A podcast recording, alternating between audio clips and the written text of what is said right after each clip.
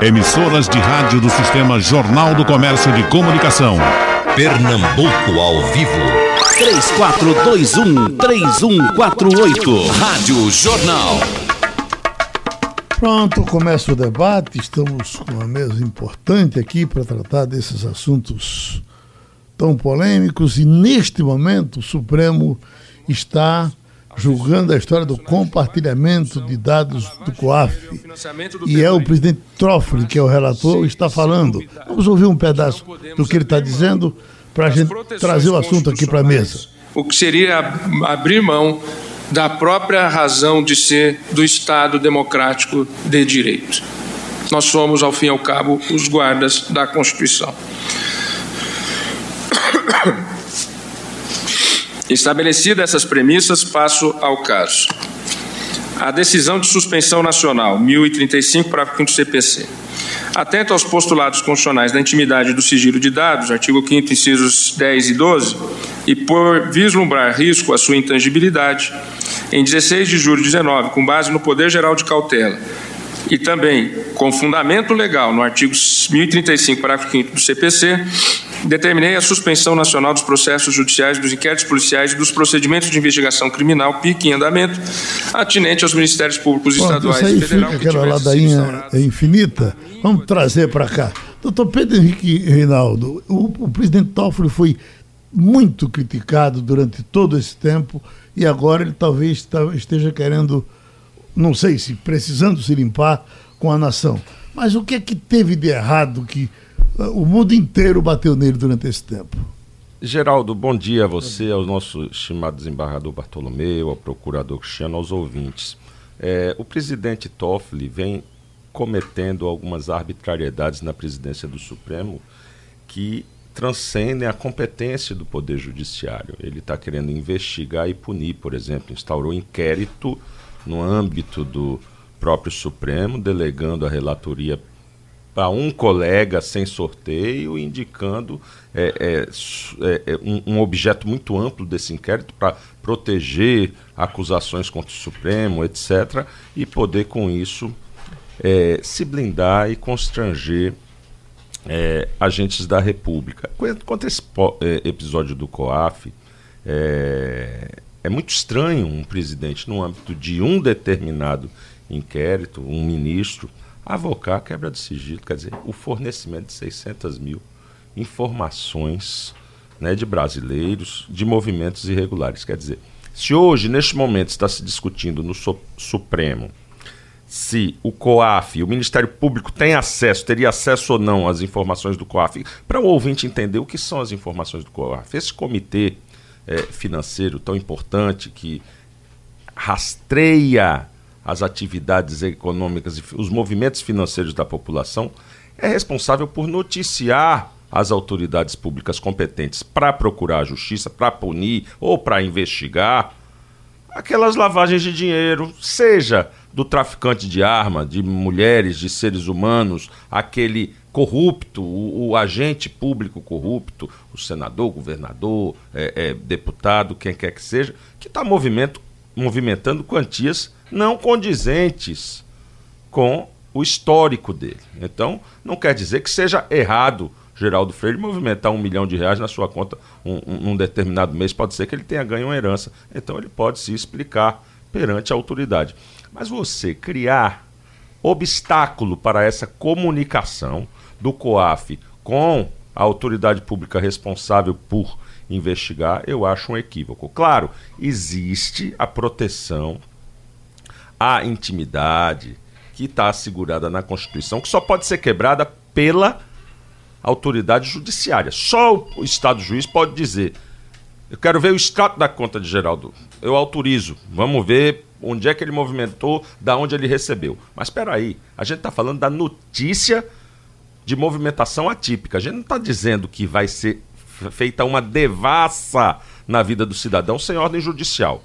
Então eu acredito que o Supremo pode dar hoje uma contribuição à nação, voltando atrás na decisão equivocada do ministro Toffoli, no sentido de permitir sim que os inquéritos, antes da autorização judicial, possam ser instaurados a partir de notícias do COAF e que essas notícias se restringam apenas ao indício. Ó, há um indício, movimentou mais de tantos mil. Não vá fazer a devassa, dizer para quem foi, da onde veio, etc. Isso cabe aí ao Ministério Público, depois que vê esse indício, pedir autorização judicial. Vamos fazer agora a quebra do sigilo bancário. O sigilo bancário tem que estar tá protegido. Está protegido por lei e pela Constituição. Tudo bem.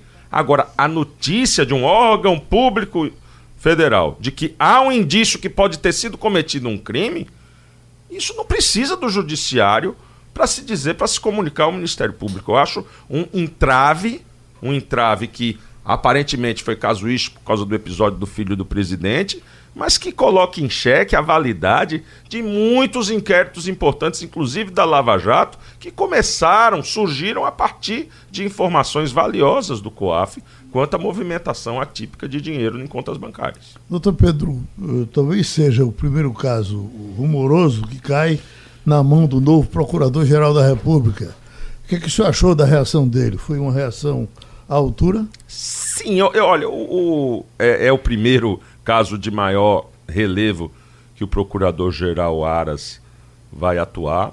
Acho que ele teve uma atuação proporcional, sem, não adianta é, esse cabo de guerra, nem lavagem de roupa suja em público. Acho que ele peticionou adequadamente. O ministro Toffoli, de certa forma, refluiu, mas o que fez ele refluir verdadeiramente foi que o Banco Central, inteligentemente, o COAF, a, a unidade de inteligência do COAF, disse: o senhor vai ter acesso aos 600 mil, tome aqui a senha. E ele sabe, aos 600 mil informações, aos 600 mil brasileiros que movimentaram é, é, valores atípicos nas suas contas bancárias. Agora vai ficar o rastro. Então ele não vai poder, nem o ministro, nem a maior autoridade do judiciário vai poder acessar aleatoriamente a informação de quem quer que seja, sem deixar o rastro e depois explicar por quê. Porque, tendo em vista as ligações políticas fortíssimas do, do, do ministro Toffoli uhum. com o establishment passado, quer dizer, com governos passados, etc., o que se temia era que ele fizesse uso dessas informações para persecução política. Para ver quantos desses 600 mil eu postava você pode estar, o desembargador Bartolomeu Cristiano, podem estar, pode ter havido um, um mês ou outro que recebeu uma doação, recebeu uma herança, movimentou, e o COAF tem essas informações registradas. Quando ele vê que aquilo alcança um nível de suspeita merecedor de investigação, informa a Polícia Federal, o Ministério Público, para a instauração do inquérito policial. Esse é o assunto que está em discussão. Uh, Procurador Cristiano Mentel, por gentileza. Bom dia, Geraldo. Bom dia aos ouvintes. É uma satisfação estar com você, Geraldo, depois desse período aí de descanso que você teve. Bom, realmente nós estamos vivendo um momento muito especial na República, que é o STF, que Rui Barbosa, lá quando se proclamou a República, disse que o Supremo seria o poder moderador. O Supremo, na verdade, é o maior fator de instabilidade política do Brasil atualmente, com suas decisões assim quase que inexplicáveis, tresloucadas. É, só para entrar num detalhe do presidente Toffoli, e esse processo que está sendo julgado aí é um recurso extraordinário, ou seja, um dos processos mais comuns do Supremo. E quando ele recebeu esse processo lá atrás, ele decretou sigilo desse recurso extraordinário. Só que esse processo ele veio lá da segunda instância do TRF de São Paulo e lá não está sob sigilo. Qual nossa surpresa em consultar o processo lá, em descobrir que o processo era de duas pessoas comuns, um casal, que foram condenados por sonegação tributária, um processo muito corriqueiro, e que a Receita tinha compartilhado com o Ministério Público informações sem autorização prévia do juízo. Ou seja, um processo simples, um processo de menor importância, o presidente do STF transformou num verdadeiro inquérito geral da República. Ele requisitou da Receita Federal milhares de representações fiscais da Receita sobre milhares de pessoas e, como disse o doutor Pedro Henrique, requisitou também 600 mil relatórios do COARF sobre várias pessoas. Isso repercutiu muito mal porque o Supremo estava se transformando quase numa KGB, não é? Perfeito. Que tinha todas essas informações lá, porque ele já tem as informações do Intercept, porque o Intercept não escutou só os procuradores da Lava Jato, não. Escutou ministros, deputados federais, aqueles dados de todo mundo. Pediu os 600 mil dados do COAF e os milhares de dados da Receita. O que o Toffoli e o Supremo, junto com alguns ministros, podem fazer com essas informações sensíveis de milhares e milhares de pessoas. Só que, como foi dito, ele sentiu realmente a pressão não é? Porque realmente as decisões deles foram muito esdrúxulas. E segunda-feira ele revogou a requisição do COAF, disse que anulou sem jamais ter acessado, segundo ele, e terça-feira ele revoga a decisão da Receita. E agora ele está tentando aí ajeitar. Uma coisa que é óbvia, Geraldo. O COAF é um órgão do governo federal. Ele tem informações sigilosas sobre movimentações globais dizendo assim: Fulaninho da padaria, apesar de ser pobre, nunca ter declarado imposto de renda, ele movimentou 5 milhões de reais ano passado. Olha aí, 5 milhões movimentados, mas ele. E ele compartilha o COAF, essas informações, com a Polícia Federal e com o Ministério Público Federal, que também são órgãos do governo que têm a obrigação de manter esse sigilo. Veja só a burocracia que seria ou o COAF ou o Ministério Público ter que pedir ao juiz para poder começar a fazer um relatório para olhar essas informações globais.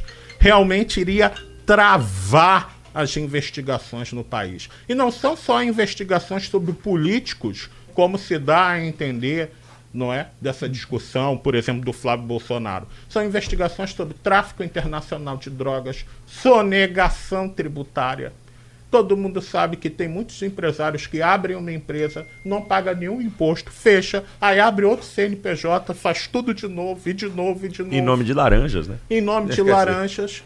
Ou seja, são informações que investigam não somente a corrupção política, mas crimes importantes para todo o Brasil, para toda a população. E isso está suspenso desde julho porque o Toffoli suspendeu isso em julho e só está começando a decidir agora. E como você sabe, Geraldo, essas sessões a gente sabe quando começa, mas não sabe quando termina. Isso pode ficar para ano que vem, se alguém pedir vistas. Então, realmente. O procurador-geral está um... falando no acúmulo de 900 casos, imagina. Só no Ministério Público uhum. Federal. Destes, o Ministério Público Federal em Pernambuco tem 26 casos paralisados. Aí pergunta se é só sobre político? Não. São traficantes, são sonegadores, é todo tipo de gente, criminosos, alguns contumados que estão sendo beneficiados dessa paralisação e dessas decisões estranhas que o STF está tomando de querer ser um investigador geral da República e o banco de dados geral da República, uma função que não é do Poder Judiciário. A visão do desembargador Bartolomeu Bueno. Geraldo, bom dia a todos os ouvintes, os colegas de debate, doutor Pedro Henrique e doutor Cristiano. Geraldo, antes de falar qualquer coisa, eu quero lhe trazer uma constituição, uma mini constituição que eu comprei no, na, no Congresso Nacional. Passei Ótimo. lá e trouxe para você. Vou botar para quebrar, viu? Ler aí e ficar sabendo. Muito obrigado. Então, começando por ela, pela Constituição. A Constituição garante o sigilo de dados fiscais, bancários, telefone.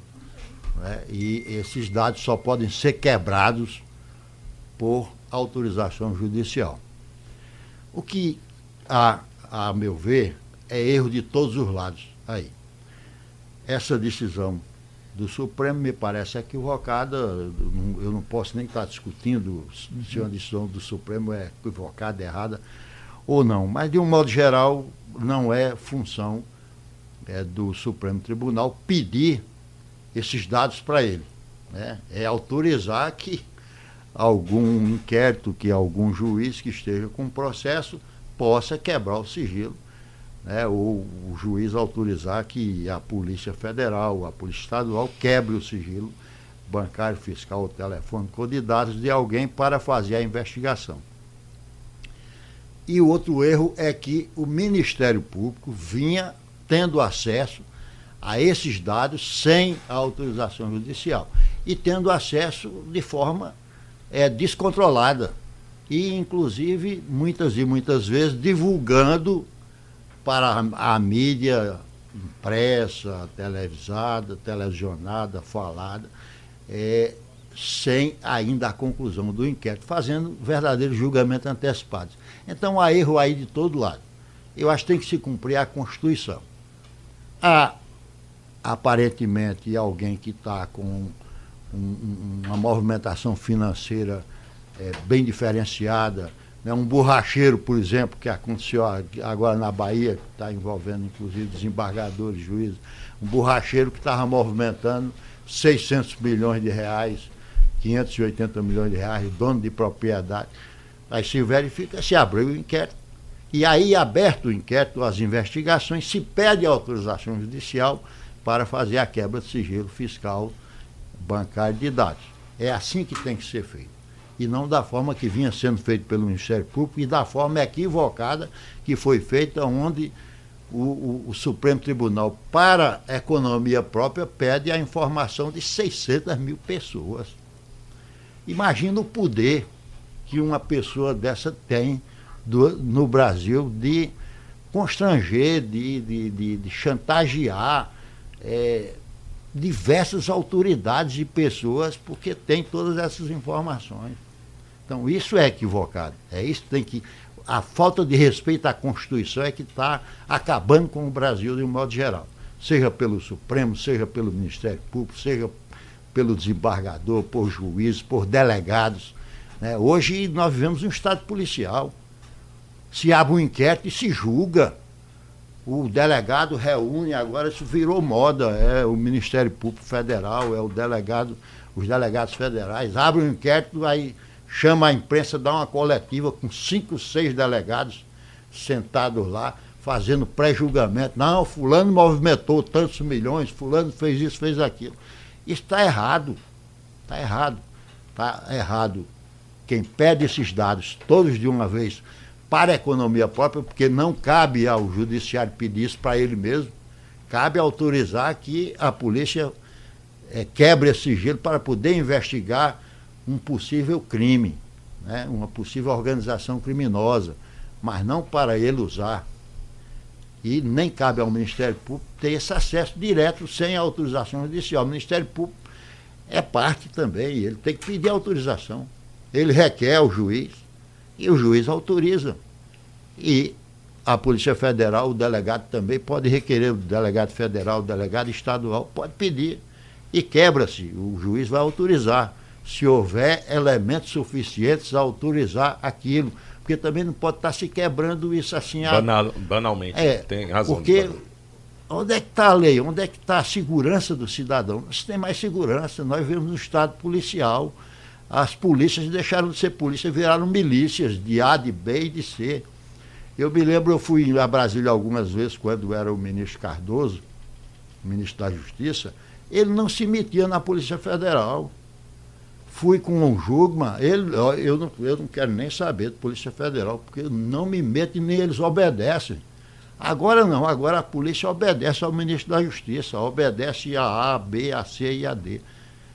Está é, tá perdendo a autonomia que foi dada, que foi dada por governos anteriores que foram investigados por eles. Então é preciso retomar isso, o Estado democrático de direito, que começa pelo respeito à Constituição e o respeito as leis infraconstitucionais. Doutor é, Pimentel, quero... mesmo de forma sutil e elegante, o senhor foi citado. Eu quero pedir realmente esse direito de resposta, como se diz. Olha, discordo respeitosamente do desembargador Bartolomeu. Primeiro que isso já foi julgado pelo Supremo quando julgou a Lei Complementar 105 em ação direta de constitucionalidade, que diz que a Receita pode compartilhar com o Ministério Público sem autorização judicial que o Toffoli está tentando fazer hoje é dar a ré numa coisa que já estava decidida, tanto que era feita assim desde que se criou o COAF. E o COAF foi criado em 98, 99, não é? Quanto a vazamentos, não é? É se atribui muito questão de vazamentos ao Ministério Público, à Polícia Federal, mas tem que se ver que só há vazamento quando o processo é sigiloso, quando um juiz decreta sigilo. Se o juiz não decretou o sigilo, os documentos são públicos. Aqui no Jornal do Comércio, Geraldo, você tem vários jornalistas que ficam bem informados, às vezes, de um processo, olham lá direto no processo e dão a informação sem ninguém vazar, porque o processo não é sigiloso. Por exemplo, Jamildo, Igor, tantas pessoas não dão informações aí de processos que eles sabem ir lá e buscar a informação, não é? E, por fim, é, Vê que coisa esdrúxula. O COAF é um órgão meramente administrativo. É um departamento administrativo do Banco Central. E ele pode ter a informação sigilosa. Mas não vai poder compartilhar com a Polícia Federal e com o Ministério Público, mantendo o sigilo, não é? Sem um juiz autorizar antes. Você sabe, Geraldo, como às vezes é difícil se conseguir uma decisão judicial não é? Hoje saiu a notícia que o ex-governador do Rio, Anthony Garotinho, o que entra e sai da prisão todo dia, um processo dele prescreveu, porque o TRF do Rio levou oito anos para julgar uma apelação. Não é? Você pede uma coisa ao juiz, devido à sobrecarga do judiciário, você não sabe quando sai. Então, por uma coisa meramente burocrática, um órgão do governo, que às vezes está ali a 10 metros, a 50 metros de outro órgão, não poder compartilhar uma informação é uma coisa burocratizante. É uma coisa realmente que vai contra a decisão do Supremo sobre a Lei Complementar 105. Esta decisão já foi tomada. O que o Toffoli está tentando no momento é dar ré numa coisa que já foi decidida e sempre foi praticada. É, com relação a, a poderes do Ministério Público, que essa é um, esse é um dos itens de nossa chamada. Doutor Cristiano Pentel, o Ministério uh, ficou amarrado em alguns dos seus poderes? Criou-se alguma dificuldade a partir desse vai e vem? Olha, eu acho que não. O Ministério Público ele não é time, ele não ganha campeonato. Quem perdeu foi a população, não é? Como eu estava vendo na Folha de São Paulo, Geraldo, um tema que você abordou aqui mais de 20 anos atrás, o assassino da deputada de Alagoas, Ceci Cunha, uhum. que era o deputado Talvani Albuquerque, que quando perdeu a eleição virou mirimira suplente, mandou matá-la em 1998. Ele só teve, em 1998, o assassinato. Seu recurso só foi julgado no STJ esta semana. Ele está condenado a 103 anos de prisão e agora vai ter direito a uma quarta instância. Uhum. E até lá o crime pode prescrever. Se levar mais de 20 anos para julgar entre o Tribunal Regional Federal aqui do Recife, que o condenou, e o trânsito em julgado no Supremo, ele está livre do assassinato, mesmo havendo todas as provas estando condenado a 103 anos de prisão. Então, quem perdeu foi a população com o fim da prisão em segunda instância. E eu digo para você, Geraldo, você viu, depois do julgamento na quinta, o Toffoli dando uma entrevista ali fora, dizendo: ninguém vai ser solto, o juiz vai analisar, ninguém vai ser solto imediatamente. Eu pergunto para você, menos de 24 horas depois, quem estava solto? José Dirceu, do PT, Eduardo Azeredo, do PSDB, e o ex-presidente Lula do PT. Ou seja, a palavra do presidente Toffoli de que ninguém solto rapidamente não durou 24 horas. E aí também se argumentou naquele julgamento que vamos defender os pobres, é para defender os pobres que estão sendo presos, coitado dos pobres. Teve artigos publicados até pobres no Jornal do Comércio. sem nenhuma instância, né? Não é? Aí eu pergunto para você, Geraldo, que capita tudo, lê todos os jornais de madrugada. Você já teve notícia de algum pobre ter sido solto com base nessa decisão do STF? Até agora, saiu em algum jornal. Segundo Gilmar Mendes, é porque quando soltam os pobres ninguém diz. É? Mas, então eu digo, os poderosos foram soltos. Quem perdeu foi a sociedade. E não é só o crime político, não. É também o crime de homicídio, o crime de estupro, o crime de pedofilia. Todos poderão se beneficiar. Porque também se criou uma teoria que não está em lei nenhuma no Brasil de que a prisão preventiva só pode ser decretada quando há contemporaneidade do crime.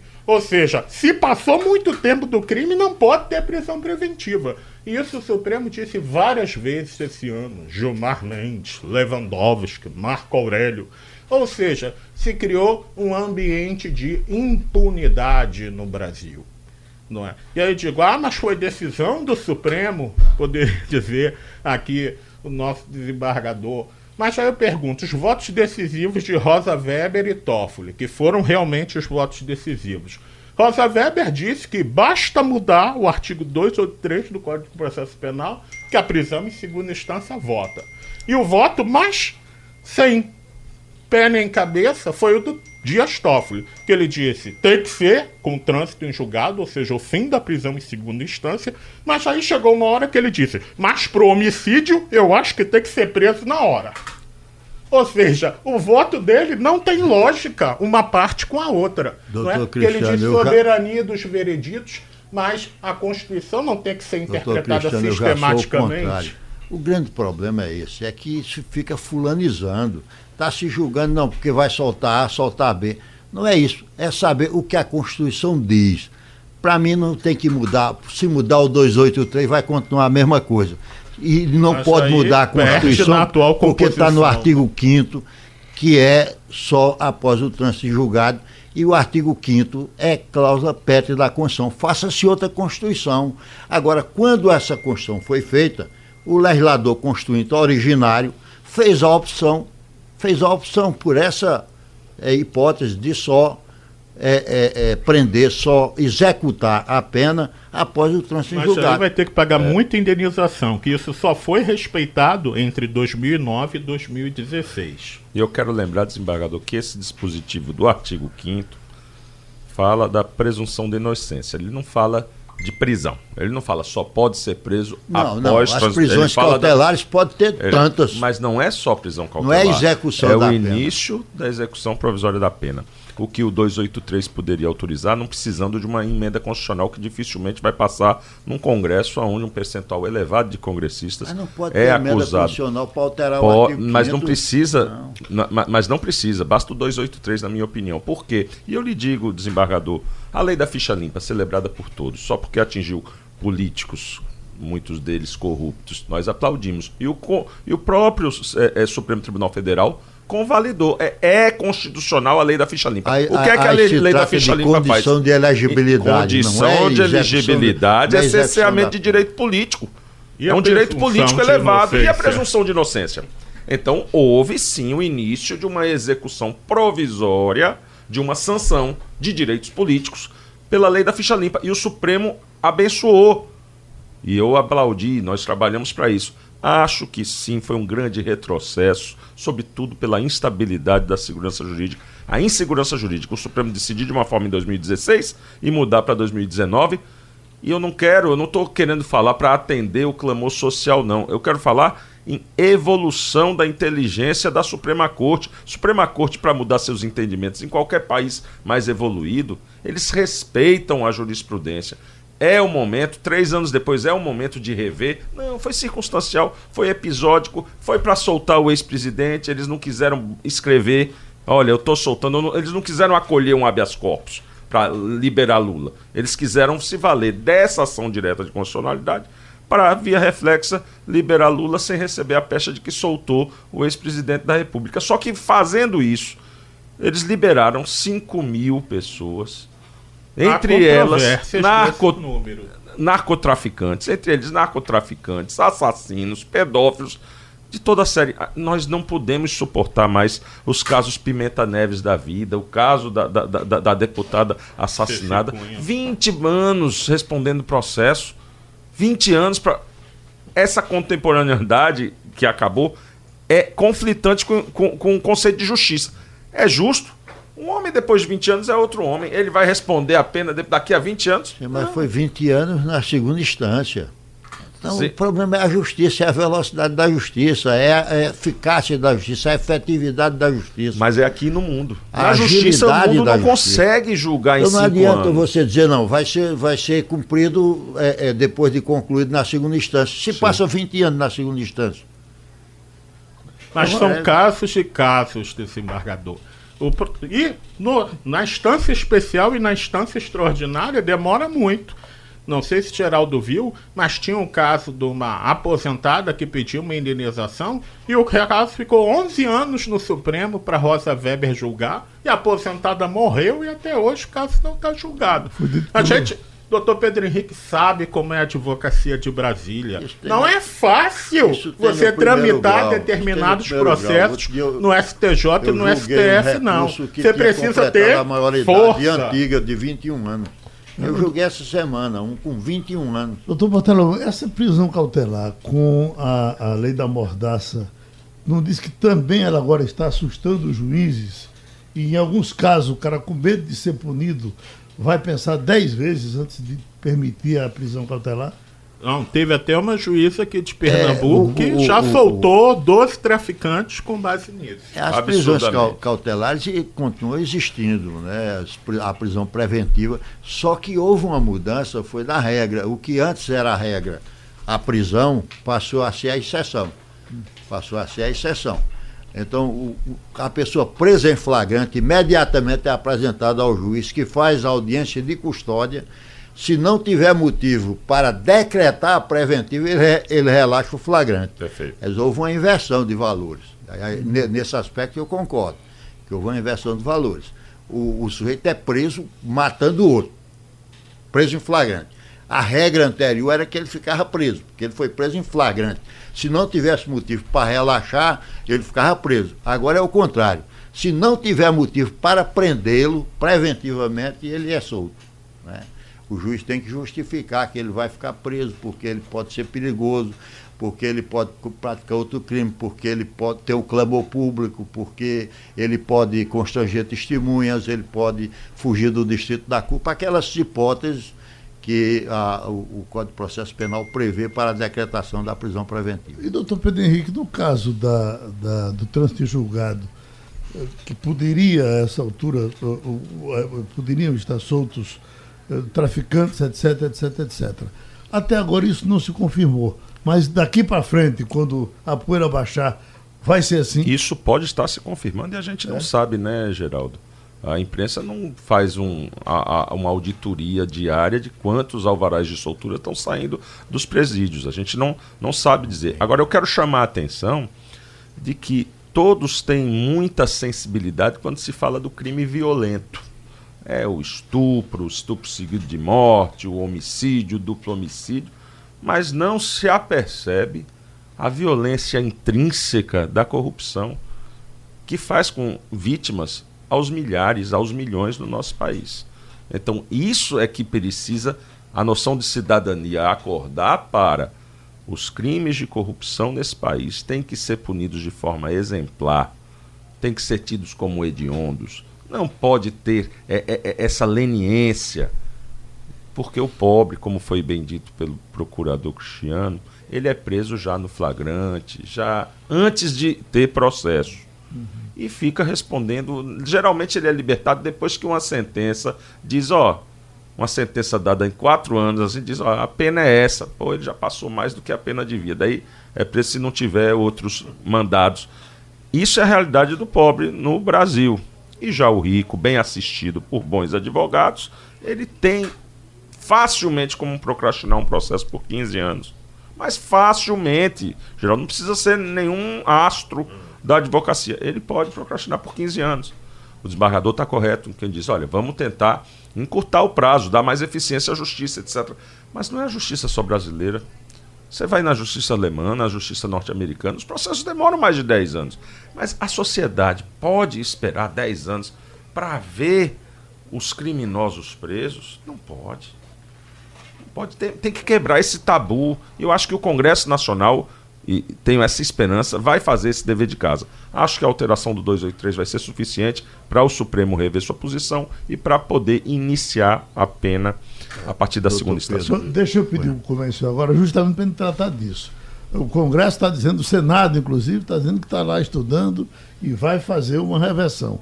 Vai ser possível isso? O Senado está, me parece que já com a decisão tomada e vai sim tentar puxar a história do segundo grau para uh, uh, uh, voltar a ser o que era. Vai ter sucesso, doutor Pedro? Eu espero que sim.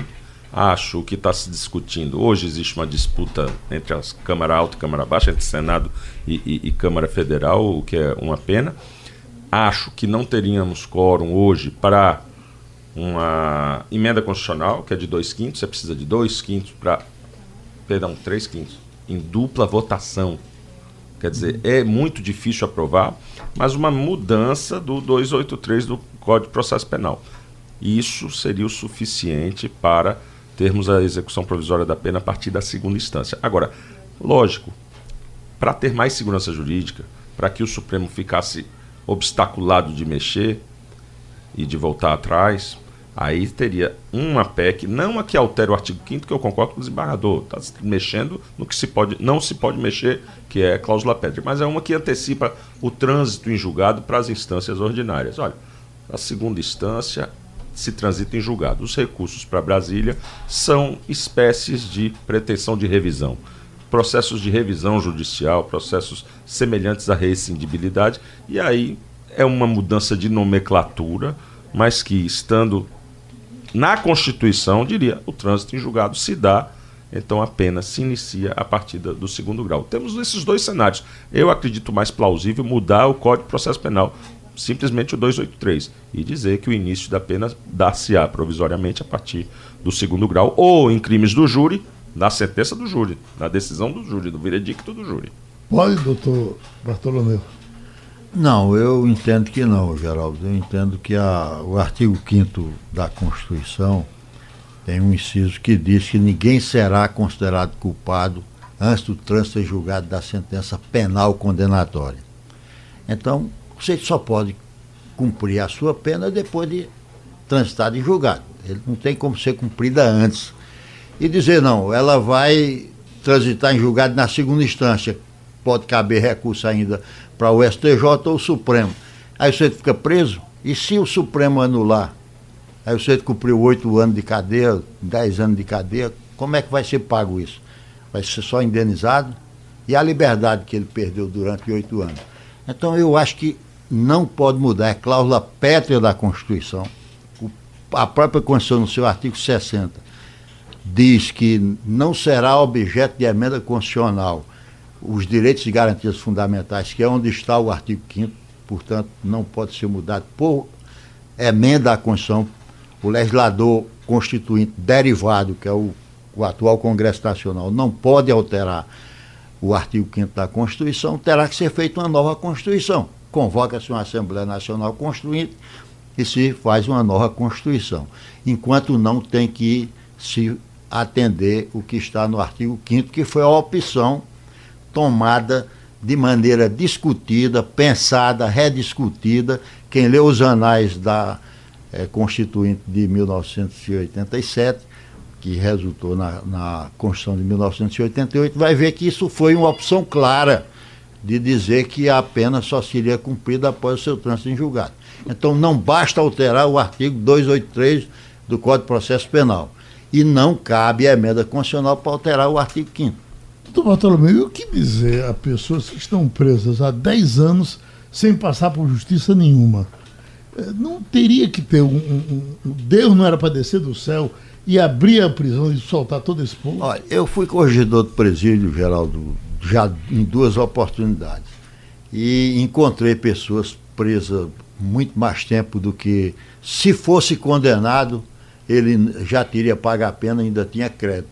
E ainda estava como preso provisório. Nós temos vários. Né? O, quase 70% dos presos hoje no Brasil são presos provisórios, são presos ainda não julgados. São presos não julgados. Provisório por quatro anos, cinco anos? É, seis, quatro, dez. cinco anos. Então isso é um né? absurdo. Né? E, nós, e veja, nós temos apenas 355 mil vagas. Nós temos quase 700 mil presos. Hoje temos 350 mil mandados de prisão soltos na rua. E é porque a justiça não está funcionando. Então hoje nós temos a terceira maior população carcerária do mundo. Só perdemos para a Rússia né? Estados Unidos. Estados Unidos, parece que a China agora né, ultrapassou. Enfim, ou se resolve essa questão, vai se prender e botar esse povo aonde? Pernambuco. Pernambuco tem, tem 8 mil vagas. Né? Tem 32 mil presos. Tem 32 mil presos. Então, é, quando eu fui corregedor do presídio da primeira vez, a gente tinha mil presos no Aníbal Bruno. Hoje, onde era o Aníbal Bruno, transformou-se num complexo prisional do curado. Tiraram o nome Aníbal Bruno, acho que até em respeito ao grande jurista, é, grande ao grande jurista, né, ao grande professor, e botou-se lá mas um deles, são três presídios lá agora. Um deles é o nome de Frei Damião de Bozano. Deve, coitado, também estar tá tremendo embaixo da terra por conta disso. O, de um juiz da, da, da, execução penal, pai do desembargador Mauro Alencar, e de um agente penitenciário que foi morto lá no coisa. Então, nesse, onde cabia apenas 440 presos, que tinha mil, se transformou num complexo prisional, tem quase 9 mil presos. E o Ministério Público só faz sofrer com isso, doutor? Olha, a solução não é soltar os criminosos, é construir mais vagas de presídio, como o ministro Sérgio Moro está fazendo, pelo menos em relação às vagas federais. E Geraldo, você só me bota em situação difícil. Debate sobre o Ministério Público, eu estou partindo mais uma vez do 2 a 1. Um. Mas é um prazer e digo para a população realmente prestar atenção no que decide o nosso Supremo Tribunal Federal um juiz do Supremo ele não está acima do bem e do mal como pensam muitos não. Ele é um servidor público, ele é um magistrado que tem que obedecer às leis da magistratura e não pode o Supremo se transformar num superpoder da República como alguns ministros ali querem. É um poder como qualquer outro e deve ser criticado e vigiado pela população. Eu acho interessante é quando o ministro diz: nós não devemos pensar no que a população pensa. Tudo bem, mas tem, temos que ser contra o que o povo quer, contra a vontade do povo. Parece até que é, isso dá, dá, dá voto. Que conversa é essa? É a jabuticaba brasileira. O povo tá errado sempre. Meus doutores, muito obrigado. Sugestão ou comentário sobre o programa que você acaba de ouvir, envie para o e-mail ouvinte@radiojornal.com.br ou para o endereço Rua do Lima 250, Santo Amaro, Recife, Pernambuco.